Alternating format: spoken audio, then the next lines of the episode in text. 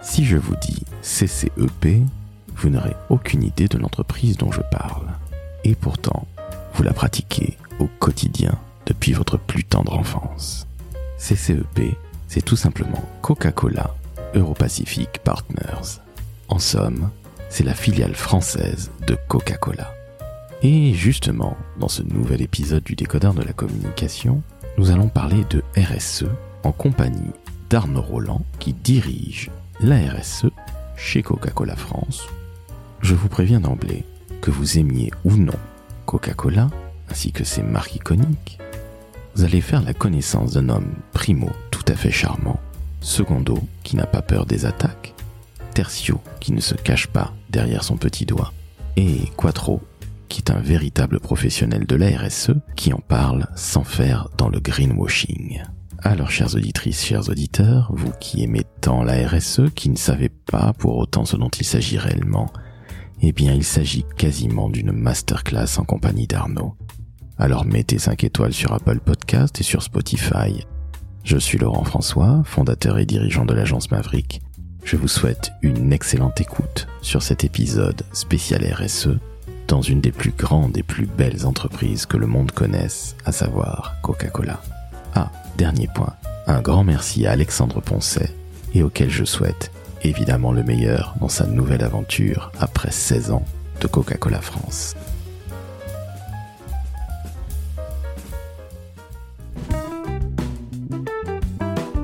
Le décodeur de la communication, un podcast de l'agence Maverick.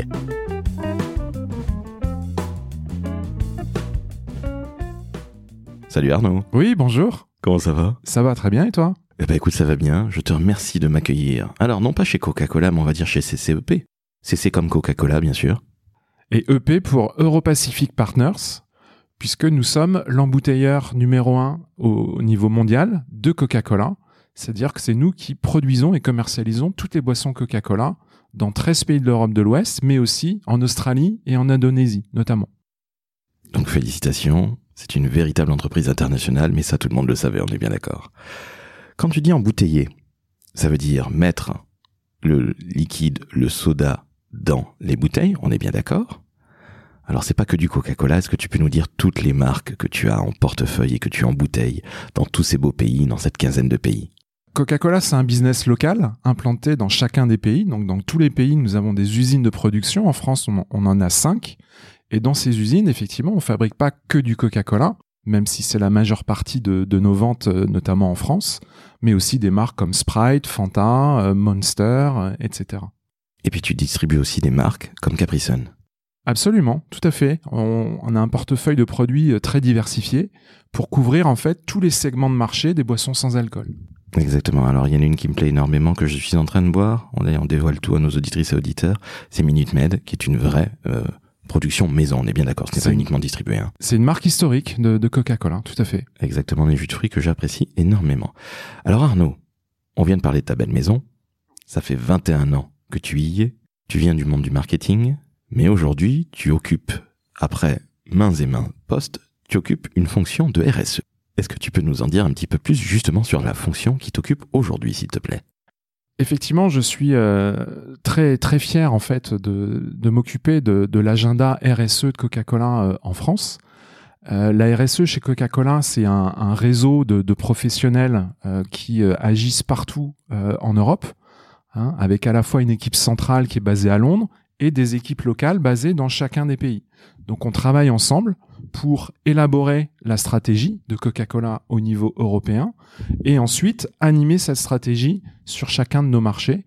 Donc on échange beaucoup de bonnes pratiques. Donc dans mon métier, bah, je parle beaucoup anglais.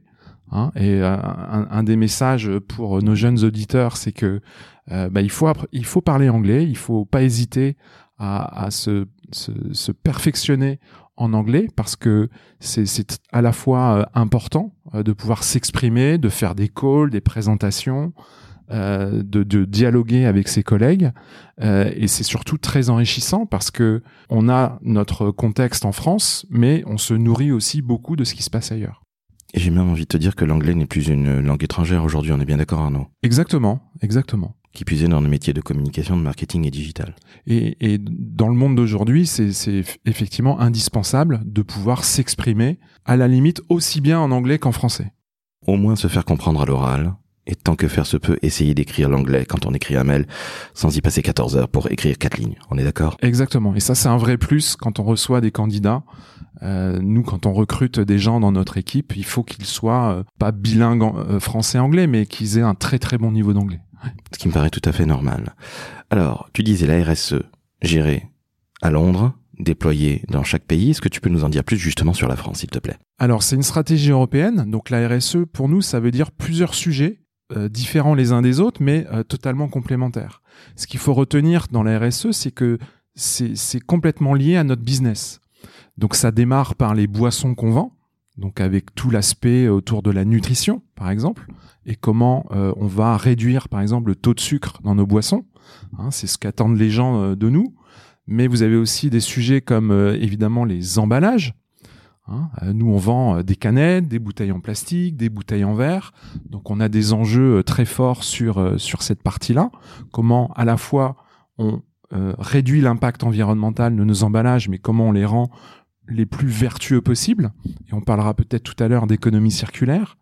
On a aussi des enjeux sur l'eau, puisque l'eau, c'est le principal ingrédient d'une boisson. Donc c'est aussi une ressource de plus en plus précieuse. Euh, donc on a aussi euh, des plans d'action euh, très très forts là-dessus. on parle aussi beaucoup en ce moment de climat. Quand on est une grande entreprise leader de son marché, ben forcément, on doit aussi apporter des réponses sur comment on va réduire nos émissions de gaz à effet de serre et comment on fait pour contribuer à la neutralité carbone dans les prochaines années. Euh, on a aussi des enjeux au niveau sociétal. Hein. une entreprise, bah, ça s'implique aussi dans la société. Hein, ça, ça vit pas tout seul euh, dans son coin. Donc euh, nous, on, on, accompagne par exemple beaucoup de jeunes chaque année issus des quartiers défavorisés dans leur insertion professionnelle. Donc on a aussi des, engagements euh, là-dessus et on travaille beaucoup d'associations sur ce sujet-là. Euh, et puis on a des, enjeux plus, larges euh, autour de nos approvisionnements, les matières premières qu'on utilise, etc. Bref, la RSE, c'est extrêmement riche et c'est pour ça qu'on a besoin aussi d'avoir cette synergie au niveau européen pour avoir une, une force d'action qui nous permette d'avancer. Et vous vous nourrissez entre chaque pays en Europe et puis dans les deux autres pays que tu as situés, euh, cités, pardon, à savoir l'Australie et la l'Indonésie et l'Indonésie, j'allais dire Thaïlande, pardon, tant pour moi. Donc quelque part, ce sont des cultures différentes, mais justement, la richesse culturelle fait que quelque part, on arrive à sortir des plans qui sortent un peu de nulle part et qui touchent pile poil au but. C'est une des forces de Coca-Cola, c'est comme c'est une entreprise à la fois globale et locale. Euh, on s'adapte localement avec euh, nos parties prenantes, ce qu'on appelle nos parties prenantes, c'est-à-dire notre écosystème, c'est-à-dire bah, nos clients, nos fournisseurs, euh, les, gens qui, qui s'intéressent à nos activités. Et donc c'est par ce dialogue permanent avec le monde extérieur qu'on arrive à progresser, notamment sur ces sujets-là. Tu disais que Coca-Cola, évidemment, c'est une marque internationale, on va dire globale, comme on dit, mais aussi locale, et c'est ça qui m'intéresse. Tu le disais en, en début de conversation, tu as cinq usines de production. Tu en as une dans mon sud-ouest natal. À Toulouse. Exactement. Tu en as une de l'autre côté. Marseille. Tu en as une dans le nord. À Dunkerque. Tu en as une à Grigny. Oui, dans l'Essonne. Dans l'Essonne. Alors Grigny, sachez-le, tu parlais de, de, gamins qui viennent de, de, quartiers défavorisés. Grigny, c'est pas Neuilly. On est bien d'accord. C'est loin d'être Neuilly. Et ça m'a toujours étonné. Euh, ma compagne vit pas très très loin de Grigny, à Sainte-Geneviève-des-Bois. Bonjour Isa. Et très sincèrement, j'ai été très surpris. On passe en voiture la semaine dernière et on voit l'usine Coca-Cola. Je me dis, enfin, elle est là. Alex m'en avait parlé. Et quelque part, ce que je trouve incroyable, c'est que vous soyez mis dans ce territoire qui est loin d'être favorisé, mais quelque part, vous êtes là encore un créateur d'emplois, pardon. Et ça, on ne le sait pas assez, je trouve, Arnaud, si je puis me permettre. Alors, ceux, qui connaissent notre entreprise le, savent, mais effectivement, on a un ancrage local extrêmement fort à la fois sur nos cinq usines, hein, on vient de les citer. Donc euh, on a construit, nous, des relations euh, historiques. Coca-Cola est en France, en fait, depuis 100 ans. C'est-à-dire que la première usine de Coca-Cola date de 1921. Hein, donc on a une très forte euh, attache avec la France et, les territoires. et donc ce qui va être important pour nous, c'est effectivement bah, de davantage communiquer sur cet ancrage local. L'année dernière, par exemple, on a diffuser une série de vidéos avec Brut, faisant intervenir des salariés qui bossent chez nous euh, pour simplement expliquer leur métier, ce qu'ils font dans l'entreprise et euh, comment euh, voilà ils, ils accompagnent le développement. On est d'accord et cette série de vidéos est vraiment bien à retrouver sur les réseaux sociaux, mais je l'avoue que je ne m'attendais pas à tout ça.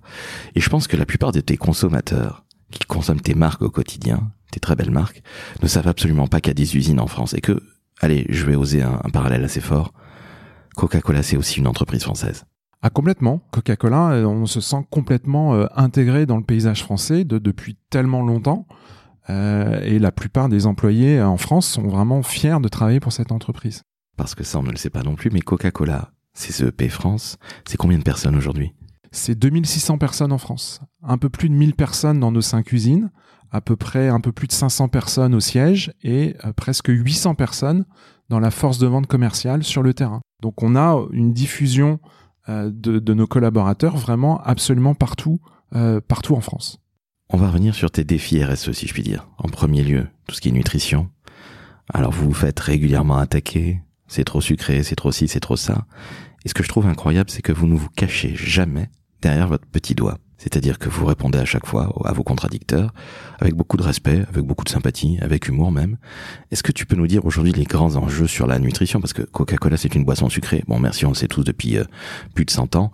Mais c'est quoi aujourd'hui, Arnaud, tes grands enjeux en matière de nutrition, s'il te plaît? Alors sur la nutrition, effectivement, Coca-Cola a été beaucoup attaqué. Maintenant, nous, on a une réponse assez simple, c'est-à-dire que le marché, les consommateurs veulent consommer moins de sucre, ou en tout cas veulent davantage contrôler ce qu'ils consomment. Donc nous, on leur propose plusieurs solutions pour ça. Déjà, la première des solutions, c'est de leur proposer des alternatives sans sucre à nos produits euh, phares, et notamment Coca-Cola. Hein, la, marque qui, fonctionne euh, très bien depuis euh, quelques années, c'est Coca-Cola zéro sucre. et donc, naturellement, les gens switchent du Coca original et de plus en plus vers le Coca zéro sucre. Ensuite, pour ceux qui veulent garder le plaisir du Coca-Cola original, on leur propose de plus en plus de plus petits formats pour leur permettre d'avoir une bonne expérience de consommation, mais en contrôlant en fait la quantité. Alors, par exemple, euh, les mini canettes, ça marche très bien, mais on propose aussi de plus en plus de euh, le format original de Coca-Cola, la fameuse bouteille en verre iconique, et ça, ça marche très bien et euh, les ventes n'arrêtent pas de progresser depuis quelques années. Ce qui ne m'étonne pas, c'est que justement le verre se recycle, se consigne, et là on est dans un autre enjeu au-delà de la nutrition, c'est justement tout ce qui est environnemental, parce que ça vous y tenez, et il y a marqué partout recyclez-moi sur tes packages. Alors ça, c'est certainement un de nos plus gros enjeux en termes de RSE, c'est la gestion vertueuse de nos emballages. Donc on a des enjeux à la fois sur le verre, tu viens de le citer, les bouteilles en verre, aujourd'hui ça se recycle à 85% en France. Donc c'est pas tellement là que se situe l'enjeu. L'enjeu, il est plutôt sur les canettes en aluminium et les bouteilles en plastique, qui, elles, se recyclent aujourd'hui à un peu plus de 50%. Donc c'est très loin d'être suffisant. Donc euh, nous, on, souhaite que euh, le système qui nous permette de collecter nos emballages euh, progresse dans les prochaines années. Et c'est pour ça qu'on est un partisan d'un système de consigne. Je parlais tout à l'heure de la feuille de route européenne et de la manière dont on s'inspire en fait de nos voisins européens. Nos collègues allemands, ils arrivent à capter 95% des canettes et des bouteilles plastiques contre 50% en France. Donc vous voyez, l'écart, il est considérable. Alors du simple double quasiment, mais euh, comment ça se fait? Alors comment ça se fait? Parce qu'ils ont tout simplement pas le même système de collecte des emballages que nous en France. Nous en France, on a un, on a un système qu'on dit d'apport volontaire, c'est-à-dire que les gens trient leurs emballages dans euh, leur bac jaune. En Allemagne, les emballages sont consignés. C'est-à-dire que le consommateur, il va payer un petit montant qui correspond au prix euh, du packaging, donc euh, canette, bouteille plastique, et il va récupérer son montant quand il va rapporter ses emballages dans des points de collecte, donc soit là où il les a achetés, soit dans d'autres endroits. Donc c'est un système complètement différent, ce qu'on appelle un système de consigne pour recyclage. Eh ben écoute, je me coucherai beaucoup moins bête et je pense que nos auditrices et auditeurs se coucheront moins bêtes ce soir en t'écoutant parce que je ne savais absolument pas que de l'autre côté du Rhin ça marchait ainsi, ce qui est plutôt très malin en fait. Alors pas qu'en Allemagne, hein, ça existe aussi euh, en Norvège, en Suède, euh, en Hollande euh, et tous ces pays qui ont un système de consigne capte en fait plus de 90% des, emballages. Et pourquoi c'est important de collecter en fait tous ces emballages? Parce que c'est des matières premières. Euh, on voit bien les tensions qui existent aujourd'hui sur les marchés des matières premières. Un des moyens de remédier à ça, bah, c'est tout simplement de récupérer ce qu'on a déjà produit pour euh, refabriquer des emballages avec. Avec une canette en aluminium, on peut complètement refaire une nouvelle canette. La même chose avec une bouteille plastique. Donc l'enjeu, c'est véritablement de collecter pour pouvoir remettre ces matériaux dans, dans le circuit industriel. Entendu. Alors justement, je fais le, différentiel entre, allez, Outre-Rhin et chez nous, 50%, un petit peu plus, quasi 100% chez les, les Allemands, les Hollandais, etc. C'est quoi ta, ta feuille de route? Parce que c'est absolument passionnant. Je ne pensais pas que, un, vous faisiez autant d'efforts, je m'en doutais bien évidemment parce qu'on ne fait que parler de ça. L'environnement est une vraie préoccupation, ce qui est tout à fait normal d'ailleurs. Il n'y a pas de deuxième planète pour nous.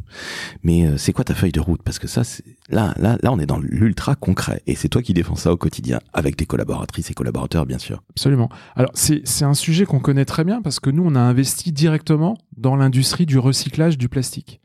Hein, depuis il y a dix ans, on a investi dans une usine qui recycle les bouteilles euh, plastiques en PET.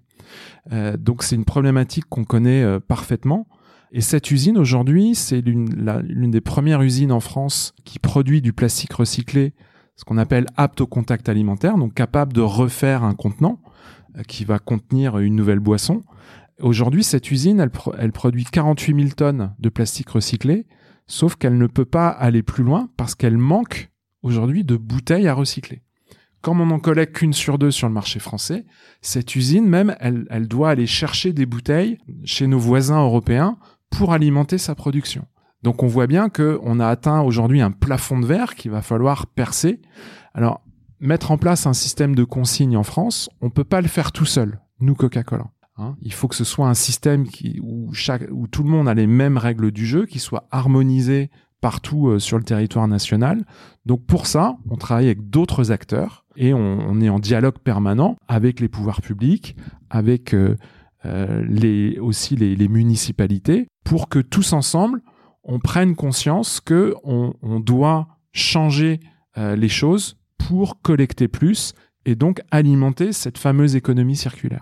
Un travail de titan en fait, hein, parce que tu vas changer les mentalités totalement. On a fait quelques études consommateurs. On sait que les gens sont prêts parce que les gens comprennent l'intérêt de collecter plus pour recycler plus, tout simplement, et euh, moins dépendre de nouvelles matières premières qui sont en, plus plus émettrices de gaz à effet de serre, etc. Donc euh, cette économie circulaire, euh, elle est vraie, c'est aussi un combat collectif auquel nous on prend part pour essayer de faire progresser les choses. Donc Coca-Cola, entreprise globale, entreprise réellement locale, en France depuis un siècle, 1921 et une entreprise quelque part euh, de l'économie circulaire aussi. Absolument, c'est notre combat euh, de tous les jours. Donc euh, c'est aussi un combat d'influence, hein. c'est aller convaincre, c'est parler, c'est dialoguer, c'est expliquer pourquoi pourquoi c'est important, pourquoi est-ce que nous demain on est prêt à aller plus loin. Nous on veut faire des bouteilles 100% plastique recyclé. Il y a certaines bouteilles de notre gamme qu'on va dès cette année lancer en 100% plastique recyclé, mais on aimerait le faire partout et systématiquement. Sauf que sans ce gisement initial, euh, aujourd'hui, ça nous empêche d'aller plus loin. Mes collègues européens, eux, ils font du 100% plastique recyclé dans toute la production. Ils le font en Norvège, en Suède, en Hollande, bientôt en Belgique. Donc nous aussi, on veut suivre ce mouvement vertueux en France. Et parce que c'est aussi important pour le climat, parce que le fait de réutiliser la matière, euh, de réutiliser les produits pour en fabriquer d'autres, ben ça aussi, ça fait baisser le carbone. Nous sommes tout à fait d'accord. Alors, un véritable enjeu. Je vois que tu as quand même de longues années devant toi pour bosser là-dessus, avec évidemment des résultats, mais en tout cas, c'est un sacré enjeu qui est absolument essentiel. Alors maintenant, on va passer à toi, Arnaud. Parce que, ok, tu parles très très bien de la maison, c'est CEP. Bon, Coca-Cola France, allez, pour faire court. Mais toi, tu viens du marketing pur et dur, est-ce que tu peux nous parler un petit peu de ton parcours, s'il te plaît, Arnaud? Alors moi j'ai un parcours très classique, j'ai fait une école de commerce, mon premier job c'était dans la grande distribution. Ensuite, j'ai travaillé dans une société d'études qui analyse en fait les ventes euh, des produits euh, en magasin, notamment en grande distribution. C'est comme ça que je suis rentré chez Coca-Cola, avec un peu cette casquette d'expert. Euh, donc j'ai travaillé cinq ans dans le département études de Coca-Cola sur toute l'analyse de tout ce qu'on fait avec les grands distributeurs. Ensuite, j'ai fait trois ans de compte clé national, c'est-à-dire de négociation commerciale avec nos amis distributeurs. Et c'est grâce à cette expertise-là et en contact avec l'ensemble de nos clients que j'ai pu évoluer vers ce métier de RSE parce que la RSE, ça concerne directement le business, hein, je pense que vous l'avez compris. Et donc, c'est important de bien connaître comment fonctionne l'entreprise, quels sont nos enjeux, euh, y compris euh, au niveau euh, commercial, avec nos clients, pour pouvoir progresser sur ces sujets. Alors, c'est assez étonnant ce que tu viens de me dire, parce que tu fais du marketing, ok, mais tu passes aux comptes clés nationaux. Là, c'est la baston. Hein. On va dire les choses très clairement. C'est négocier avec la grande distribution et c'est absolument un partenaire vital hein, pour euh, Coca-Cola et tous les industriels. C'est assez rare quand même passer du marketing à la négo. Pas forcément, parce que chez nous, les passerelles en fait sont euh, assez fluides, euh, et c'est pour ça que un jeune professionnel qui rentre chez nous dans l'entreprise, il va faire plusieurs métiers en fait dans, dans, sa carrière chez Coca-Cola. Hein, il peut démarrer par le commercial, basculer vers le marketing, aller vers d'autres métiers. Donc euh, la moitié de nos recrutements internes, enfin de, nos postes ouverts, sont euh, pourvus en interne. Euh, et donc on favorise aussi ces progressions de carrière. Et ça, c'est important pour les jeunes d'aujourd'hui qui veulent pas faire la même chose pendant toute leur vie, qui veulent avoir des opportunités de se développer en passant par différentes phases, différents départements. Et c'est exactement ce que moi j'ai fait dans l'entreprise. Et c'est pour ça que j'y suis resté euh, aussi de, depuis euh, depuis si longtemps.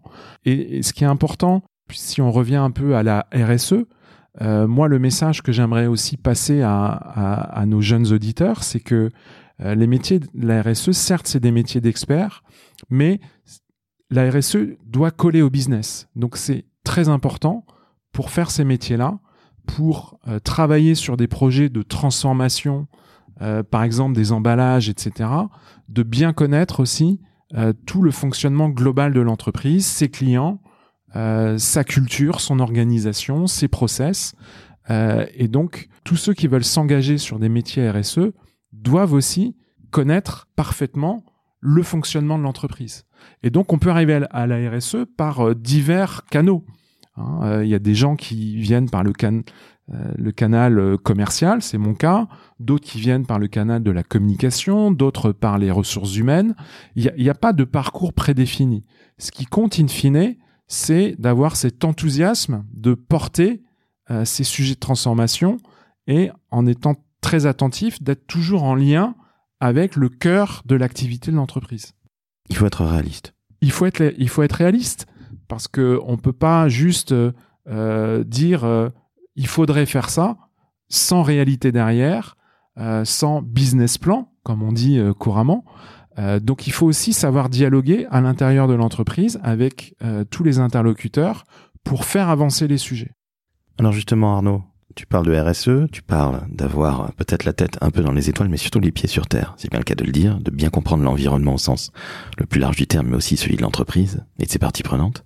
Mais allez, on va être concret. Chez CCEP, c'est combien de personnes en France, euh, la RSE Alors en France, c'est quatre personnes à temps plein. Et au niveau européen, c'est beaucoup plus, hein, parce qu'on travaille euh, beaucoup euh, en réseau. Donc c'est important, nous, on a un rôle d'impulser en fait les projets, de d'embarquer les gens aussi en interne sur cette feuille de route de changement. Donc on a un rôle aussi d'engagement des collaborateurs et d'expliquer en permanence euh, pourquoi l'entreprise s'engage dans ces chantiers de transformation, qu'est-ce que ça veut dire concrètement euh, sur le terrain, euh, d'équiper par exemple un vendeur sur le terrain qui, sache parler de, nos engagements et, de nos actions, savoir citer quelques-uns de, nos chiffres clés, parce qu'il a aussi des questions à son niveau.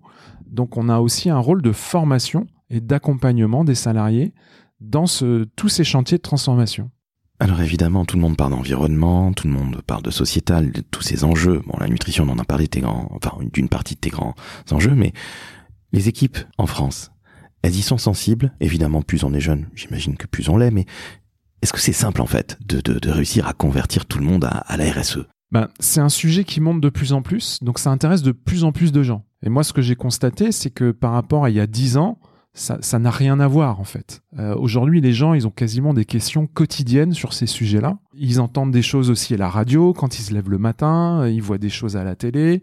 Tout le monde aujourd'hui est, de plus en plus conscience, par exemple, de l'urgence climatique. Et ça, ça inquiète beaucoup les gens. Toutes les études le montrent. Donc, pour une entreprise, c'est important d'apporter des réponses concrètes. C'est que fait mon entreprise pour le climat? Quelle action concrète je prends? J'ai parlé tout à l'heure des bouteilles plastiques 100% recyclées. Ben, ça fait partie de, nos réponses concrètes qu'on peut apporter. Et donc c'est important que les gens fassent le lien entre ce qu'ils font tous les jours et tous ces grands sujets, ces grands enjeux, parce que les gens ont besoin de d'ancrage, de points d'ancrage et de savoir expliquer, ne serait-ce qu'à leur entourage. Euh, ben moi, je suis fier de travailler chez Coca-Cola parce que je sais que mon entreprise fait ça et que on va dans la bonne direction. Et puis soyons clairs aussi, c'est bon pour la marque employeur. La marque employeur est aujourd'hui partout. C'est pas uniquement allez on recrute, venez nous rejoindre, etc.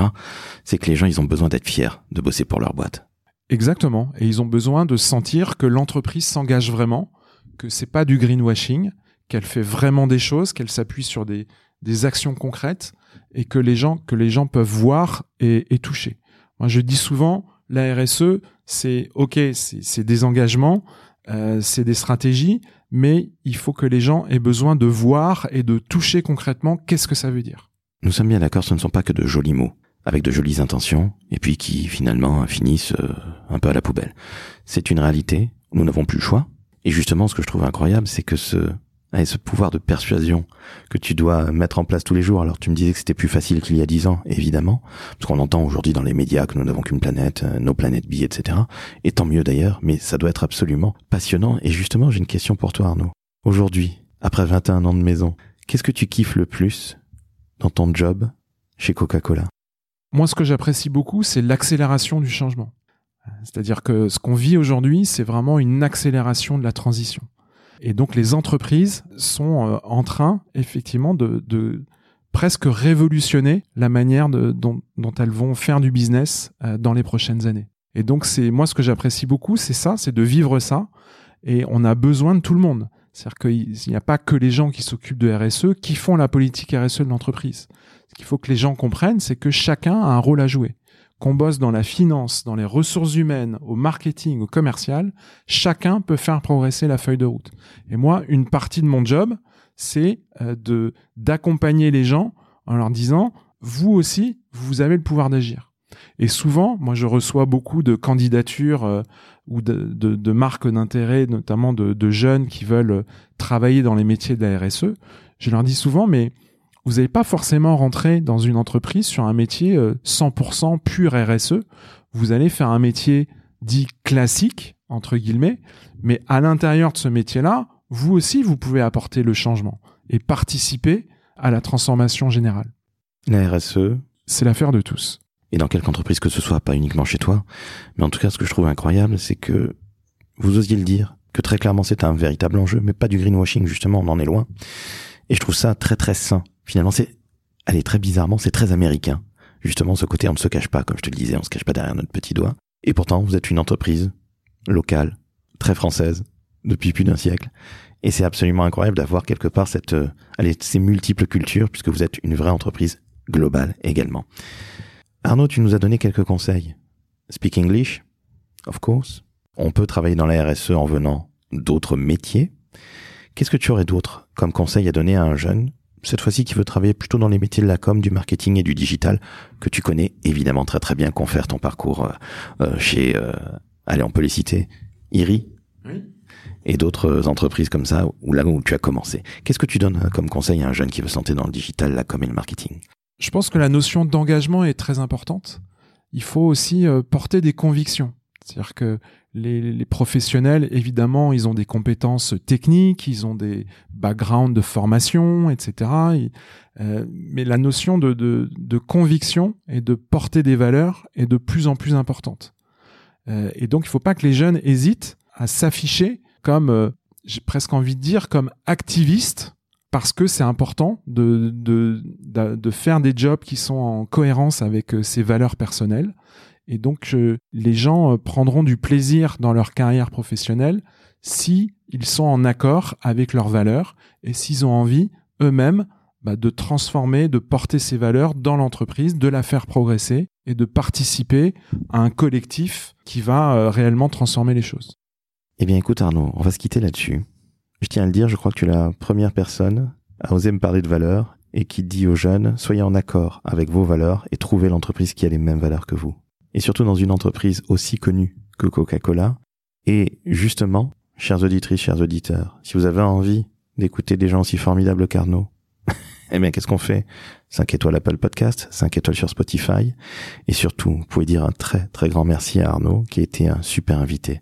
Je te remercie Arnaud. Bah, je t'en prie, avec plaisir. C'était un véritable plaisir. Donc, allez, je le redis, 5 étoiles Apple Podcast, 5 étoiles sur Spotify. Vous avez fait connaissance avec une entreprise dont vous connaissez les marques, mais je suis sûr que vous allez adorer cette boîte pour laquelle Arnaud travaille depuis désormais 21 ans après avoir fait énormément de métiers. Merci encore Arnaud, tu étais au top. Merci à toi. Ciao, ciao.